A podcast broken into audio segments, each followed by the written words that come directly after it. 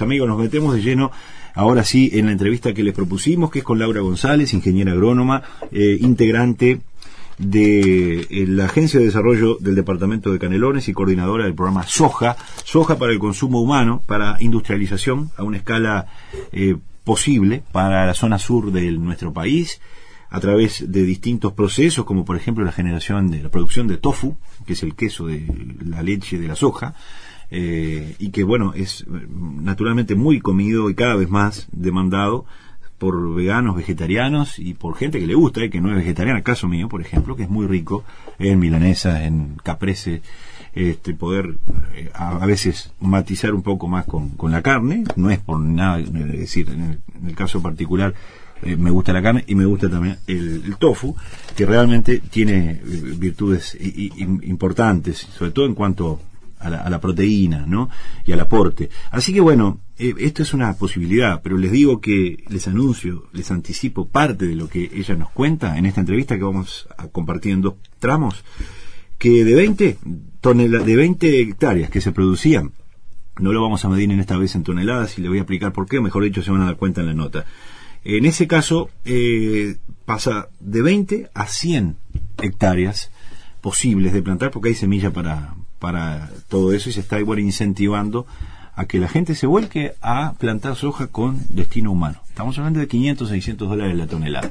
Claro que con algunos cuidados distintos eh, y un concepto sobre todo que no es el de la producción masiva de soja, no se eh, retrotraigan a lo que fue el 2008 con estos precios para la producción masiva de soja, que fue un boom para el Uruguay y, y al que nunca más se pudo volver por otra parte. Esto es distinto. Así que escuchemos a Laura González que nos cuenta. Hemos coordinado con el Instituto de Investigación Agropecuaria este, acá en Las Brujas para hacer este, una actividad de difusión del programa de, producción de soja no transgénica de la Intendencia de Canelones y este, aprovechando también la, participación de, Paul Hepperley, que es un investigador este, que ha estado vinculado a IñA este, en varios proyectos y programas, y que justamente tiene este, experticia, experiencia y mucho trabajo de investigación en temas vinculados a la, al manejo de cultivo de soja este, no transgénica y este, sobre todo lo que tiene que ver a, a manejo de, suelo y, manejo del cultivo, ¿no?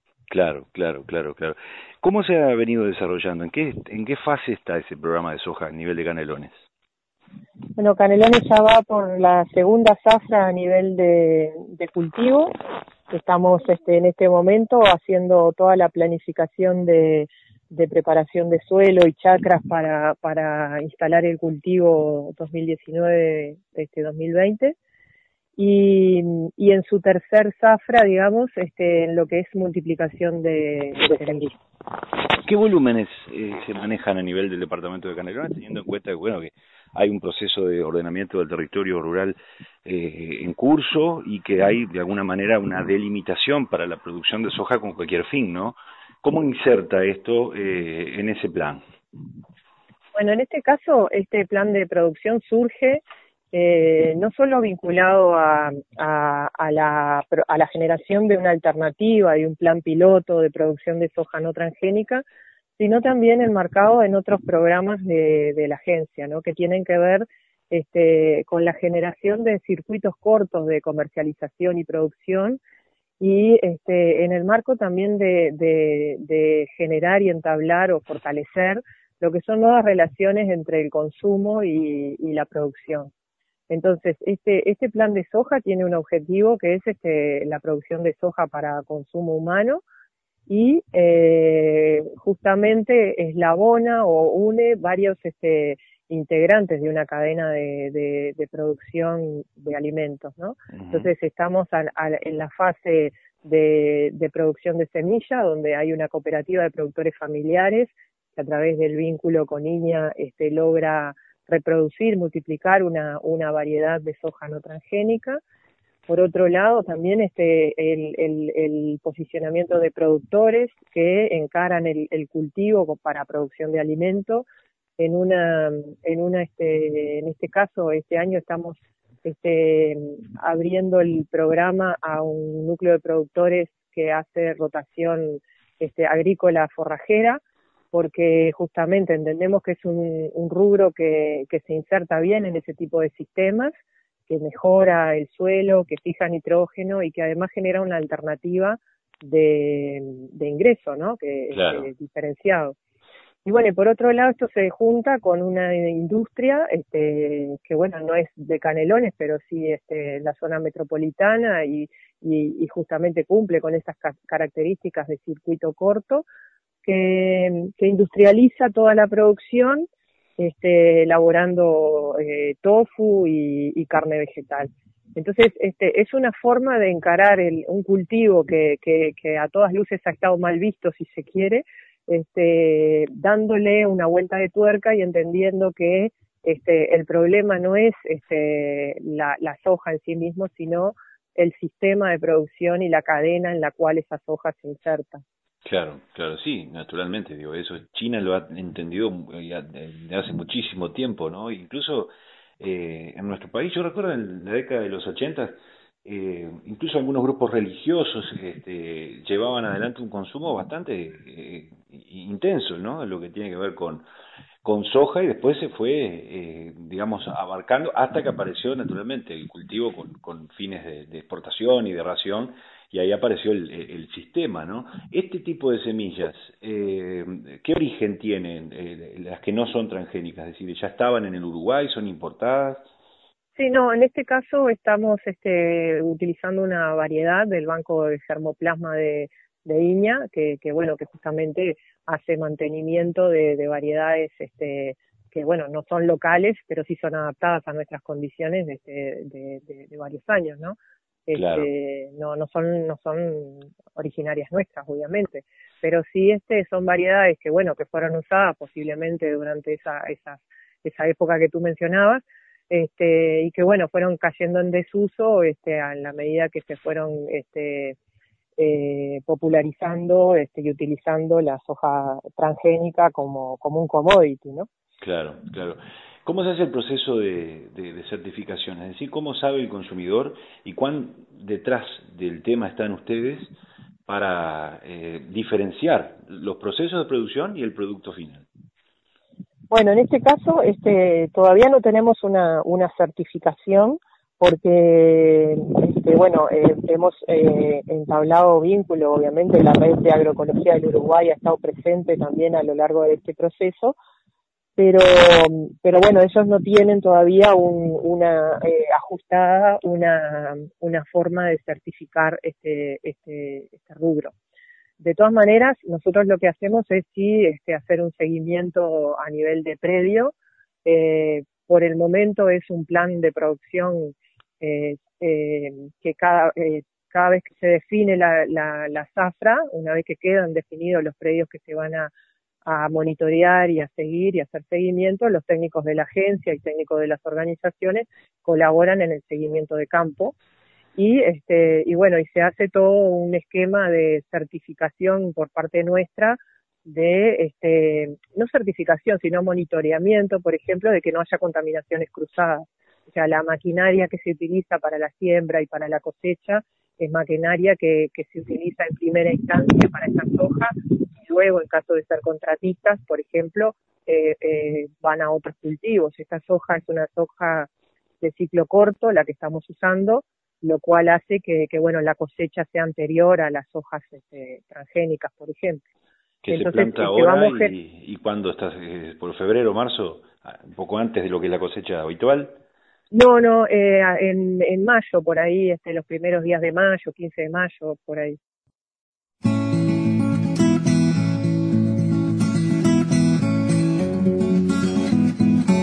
Otro enfoque.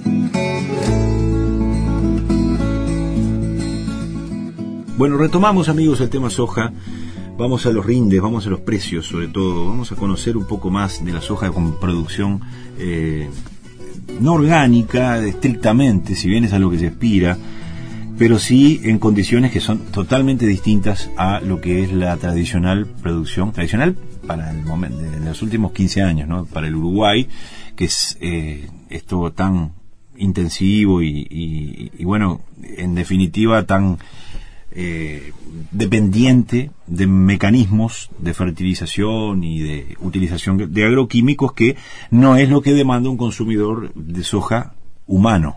Si lo demanda la producción de raciones, por ejemplo, a nivel mundial y los precios se manejan de otra manera, hay casi una bolsa aparte para contemplar eh, ese valor. Pero esto no, esto se escapa por la tangente, es para el consumo humano, hay una cantidad enorme de posibilidades con la soja, se pueden hacer unas hamburguesas bárbaras, una mayonesa de, de soja es buenísimo, se puede hacer leche de soja para después cortar como cuajar, como este, incluso con ácido, con limón, con ácido acético, con vinagre, para obtener ahí la proteína eh, y hacer un tofu, que es una suerte de queso a partir de, esa suerte de leche que no es, no es tal, pero eh, en definitiva es vegetal y es muy rica también, es muy nutritiva y tiene un muy buen nivel de, proteína que se cuaja igual prácticamente que, la leche, ¿no? Levantando un poquito la temperatura, dejando un, tiempo eh, y ahí permitiendo la, separación de, no es un suero, pero de la proteína y de la bajísima grasa que tiene prácticamente nula. Así que bueno, eh, vamos a retomar esta charla ya con los rindes, con, con cuánto cuesta un kilo de soja, una tonelada de soja en realidad, y cómo se organiza una producción en pequeños predios y sobre todo cómo se eh, controla, cómo se puede hacer un seguimiento porque se exige en definitiva que haya controles y que esté certificada por más que no va a ser el caso en esta primera etapa. Retomamos el diálogo con la integrante de la Dirección de Desarrollo Rural de la Intendencia de Canelones, la ingeniera Laura González. Y bueno, en realidad este, todos los procesos de transición agroecológica este, siempre están atados a, un aumento en las primeras instancias, en los primeros ciclos de, los costos, ¿no? No sobre todo por los costos de producción, sino la, la asociación al riesgo, ¿no? Implican una, un riesgo de pérdida de cultivo mayor y en realidad en, el caso Uruguay estamos no solo validando una propuesta eh, de, de, comercialización, si se quiere, de un rubro, sino que además estamos validando una, una alternativa tecnológica, ¿no? No hay experiencia en, en, el manejo agroecológico del cultivo de soja no Claro, pero desde el punto de vista de, precios es como para pensarlo dos y tres veces, ¿no?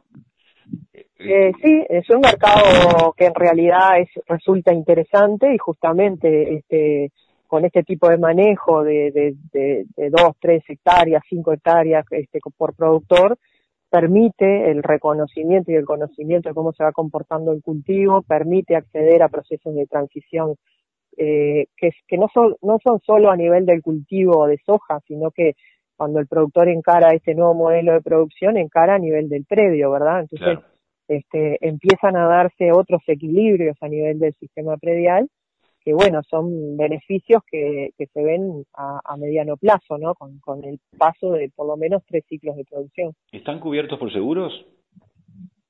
Este, mira, la posibilidad de seguro? Sí, sí, sí, manejamos esa posibilidad este, en la zafra pasada, que fue cuando se instalaron los primeros cultivos, a nivel de, cultivo, no propiamente. Y, y, bueno, en realidad este quedó liberado a la, a la opción de los productores, se manejaron algunas propuestas y en definitiva, bueno, eh, ninguno después terminó este, accediendo al o contratando el seguro, pero, pero sí existe la posibilidad. Y si hubiera una escala eh, exigida, como lo decía en el caso de, China, que demostró un fuertísimo interés en los últimos días en, eh, en la compra, ya lo vienen haciendo desde hace tiempo. Eh, ¿Se ajustarían los protocolos? ¿Cómo, ¿Cómo lo han pensado ya? ¿Está pensado para eso o no? O simplemente, o simplemente quiero decir, con la complejidad que ya tiene de por sí, trabajar con esa cadena un poco más a nivel de mercado interno o más micro.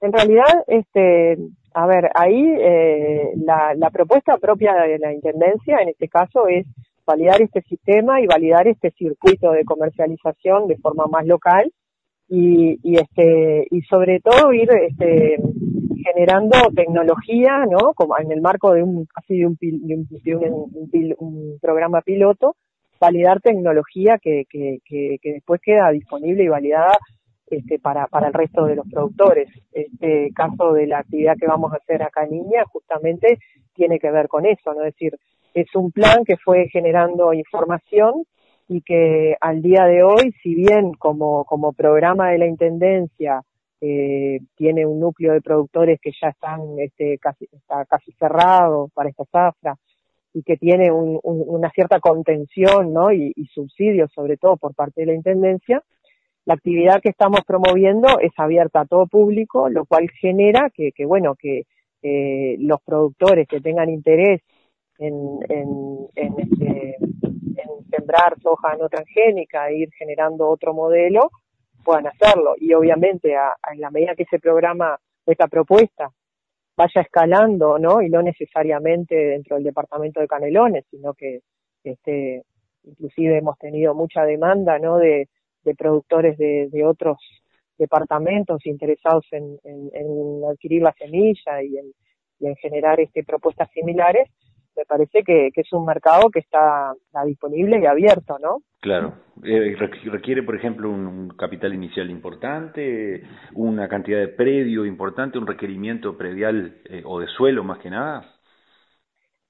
Este, yo creo que no. En realidad nosotros, este, a las escalas que estamos trabajando y, y en los diseños de sistemas que estamos trabajando, eh, lo que sí se requiere es este es un reajuste del sistema, ¿no? O sea, es un rediseño del sistema, es pensarlo eh, con anticipación, es seguir generando eh, la preparación de suelos a través de la incorporación de, de, abonos verdes, de, de, cultivos que vayan limpiando y preparando el terreno, este, y, y después ir generando el resto de las condiciones, ¿no? Nosotros hacemos énfasis en, en, por ejemplo, en esto de las rotaciones agrícolas ganaderas para poder tener también el aprovechamiento de, de lo que son este, los, el reciclaje de nutrientes, ¿no? Que hacen claro, este, claro.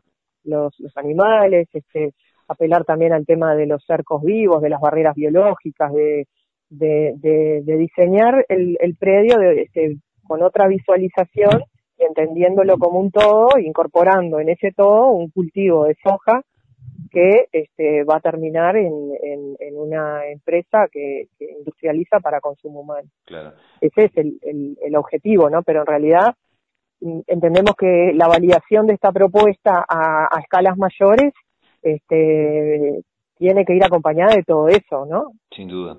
¿Cuánto esperan sacar en la próxima cosecha?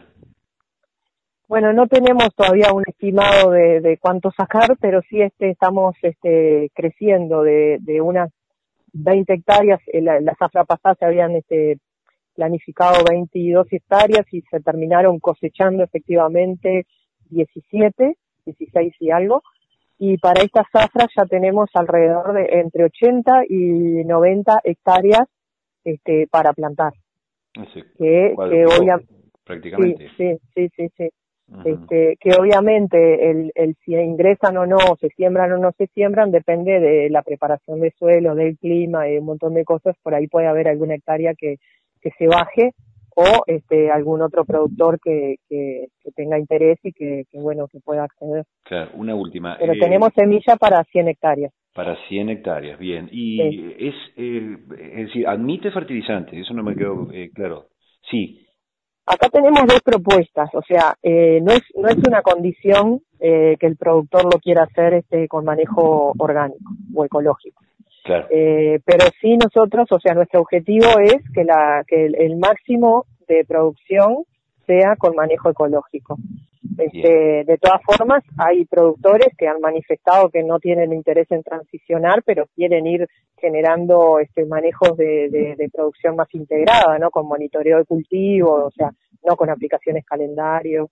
Este, obviamente la fertilización va a estar de acuerdo a un análisis de suelo. Entonces, este, con un manejo lo más racional este, posible.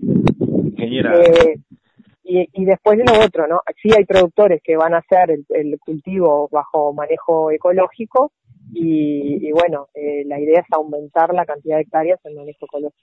Está claro. Ingeniera Laura González, integrante de la Agencia de Desarrollo Rural, muchas gracias por atendernos como siempre. ¿eh? Bueno, muchas gracias a ustedes y estamos a las órdenes. Los esperamos, este, obviamente, también en la actividad de, del 3 de octubre acá. El 3 de octubre a las 8 de la mañana, ¿no? Sí, sí, arranca esta hora y hasta el mediodía. Perfecto. Muchas gracias.